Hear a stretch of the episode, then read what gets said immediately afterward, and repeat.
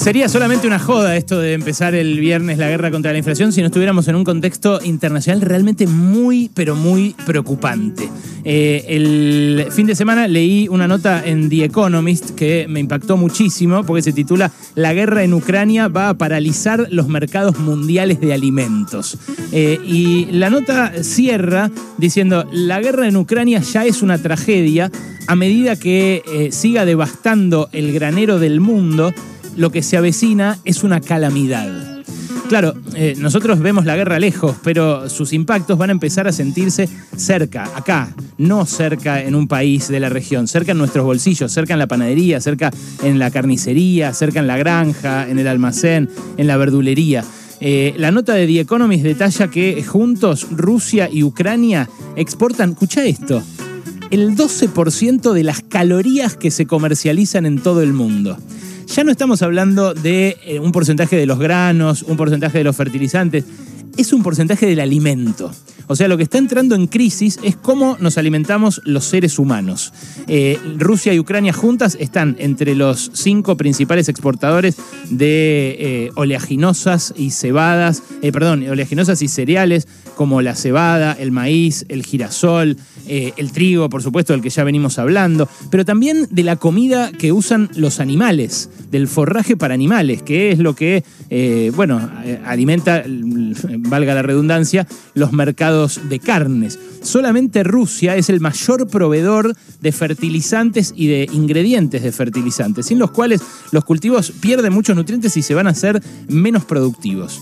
De, trigo, como les digo, ya hablamos un montón, pero la revista The Economist dice que es más preocupante lo del maíz.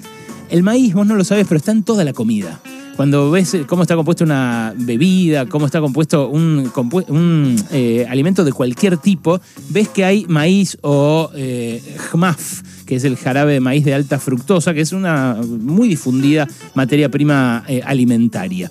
Eh, claro, gran parte de ese maíz eh, que sale de Ucrania y de Rusia se exporta por Odessa. Odessa es una ciudad, es una ciudad puerto ucraniana. Mi bisabuelo era de Odessa, mi bisabuelo Berendorf.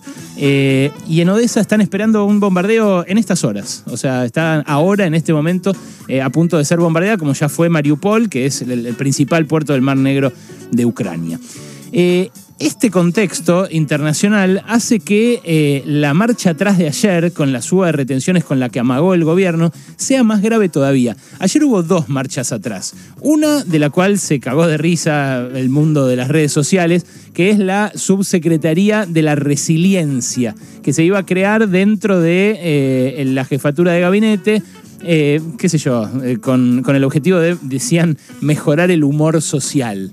Eh, una, una, casi una casi una joda en un contexto como este de tan grave crisis económica. A la noche, por las burlas que aparecieron en las redes sociales, dieron marcha atrás con eso. Eh, después salió que en realidad ya hay una dirección de resiliencia en el gobierno porteño, en el gobierno de Horacio Rodríguez Larreta, que hace un ratito pedimos hablar con el hombre que eh, se, se, autopercibe como director de resiliencia. en su Twitter tiene una, una bio que que dice que se llama David Groisman. Eh, su bio dice que es eh, el, director de resiliencia del gobierno porteño. Eh, les voy a decir exactamente como dice. Dice director de resiliencia de la ciudad de Buenos Aires, dentro de la Dirección General de Intercambio de Gestión. Bueno, en la ciudad nos dijeron que, no, que había sido un programa específico, que no tiene nada que ver con la Dirección Nacional, pero en cualquier caso, la verdad es una joda tanto de unos como de otros. La otra marcha atrás fue en serio, fue la marcha atrás que dio el gobierno con el amague de subir las retenciones. Parece que van a subirlas, porque tampoco está claro eso, lo van a estar negociando durante todo el día de hoy con, con el sector agropecuario, parece que van a subir dos puntos las retenciones de eh, harina de soja y de aceite de soja, que es el diferencial que le había bajado el gobierno a principios de la gestión, eh, que es algo marginal y que no tiene ningún impacto sobre el precio de los alimentos. Sí le va a servir al Estado para recaudar algo más, eh, le va a servir al Estado para cumplir con lo que le exige el Fondo Monetario Internacional, porque, bueno, nada, la, la, cuestión de las retenciones le puede acarrear unos 100, 120 mil millones de pesos.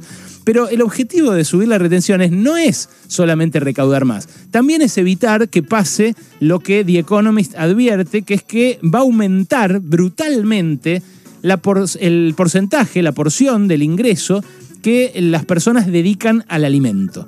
Lo que dice esta nota de The Economist que les contaba eh, al principio eh, es que ese porcentaje se va a duplicar que en los países ricos, donde destinan un 5% al alimento, van a pasar a gastar el 10%. Que en países como el nuestro, donde se destina en promedio un 10%, vamos a pasar a gastar el 20%. Y que en países pobres puede llegar a superarse incluso el 30% del ingreso promedio gastado en alimentos. En ese contexto, en un contexto muy excepcional, eh, creo yo que esta marcha atrás eh, es algo directamente criminal. Porque el viernes, cuando empiece la guerra contra la inflación, ya vamos a arrancar perdiendo. Hoy la inflación va a dar eh, un valor cercano al 4%, es lo que dio en febrero, y todavía no tiene en cuenta ese número, ese dato, el impacto de la guerra de Ucrania. ¿Por qué? Bueno, porque en febrero recién empezaba. Recién ahora, a, 15 de marzo, sabemos que eh, fue lo suficientemente prolongada como para golpear nuestros bolsillos. Y ahí es donde aparece la debilidad política de un gobierno que hizo de la moderación ya su sello, su marca registrada. Julián Domínguez, que es el ministro de Agricultura, no dio la cara ayer, no la va a dar hoy tampoco, está negociando, como les digo, en secreto con el sector agropecuario, cómo no hacerlos enojar y cómo evitar que nos suba el precio a los 44 millones de argentinos. Y no hacerlos enojar exige en este momento de tanta debilidad del gobierno hacer lo que ellos quieran básicamente. Ayer quedó eh, una, algo muy en evidencia, que es que la oposición de derecha, Juntos por el Cambio, está dispuesta a cualquier cosa. Porque en la sesión de diputados de la semana pasada dijeron que ellos votaban en contra del default, que si, que si no acordábamos con el Fondo Monetario iban a sobrevenir calamidades, catástrofes. Pero ayer amagaron con no votar el acuerdo con el Fondo Monetario en caso de que el gobierno subiera las retenciones. O sea que lo que están diciendo es, eh, si suben las retenciones, empujamos al gobierno al default, a esa catástrofe, esa calamidad que la semana pasada estábamos diciendo queremos evitar a toda costa. ¿Eso por qué es? Bueno, es porque a medida que un gobierno retrocede, a medida que se debilita, se le empieza a animar cualquiera. Las elecciones fueron eh, un duro masazo para el Frente de Todos y eso se está viendo ahora en el Congreso, donde para sacar cualquier iniciativa tiene que consensuar con la oposición. Pero claro, la oposición, en vez de pensar en que va a haber inflación y que eso nos va a perjudicar a todos, a los que votaron a un lado y a los que votaron al otro, especula con que el deterioro del gobierno se haga todavía mayor. En ese, eh, en ese marco, en esa pelea, se pierde de vista que todos los países del mundo están haciendo lo posible para evitar que los alimentos se encarezcan en sus países.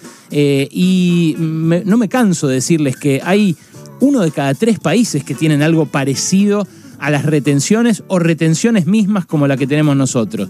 El país que más exporta del mundo, que es China, tiene retenciones a la exportación.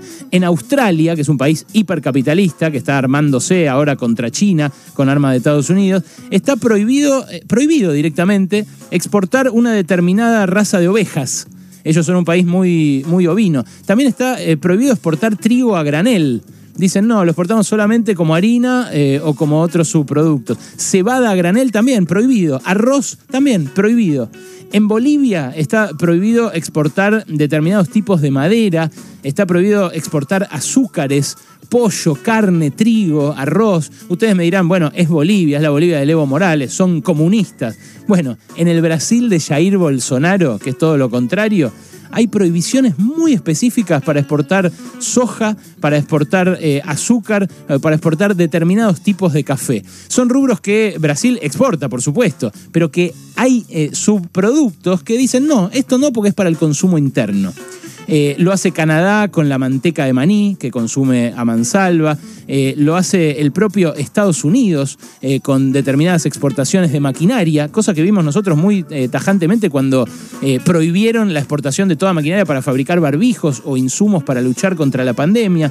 Eh, lo hace Noruega. Vieron que muchos miran a los países eh, bálticos como un ejemplo. Bueno, Noruega tiene prohibido eh, exportar sin autorización previa varias distintas variedades de pescados y de mariscos. En la vida hay que elegir. La guerra contra la inflación no es una guerra que se pueda eh, dar de boca nada más. Hay que darla eh, para eh, proteger a la población de algo que la está golpeando severamente.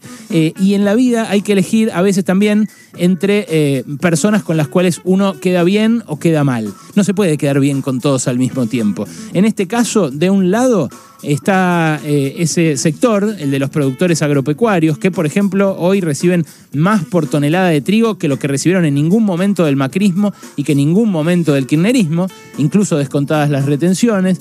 Eh, y están las ocho grandes cerealeras que monopolizan el comercio exterior de granos. Del otro lado eh, están los 44 millones de argentinos y argentinas que tienen que comprar comida.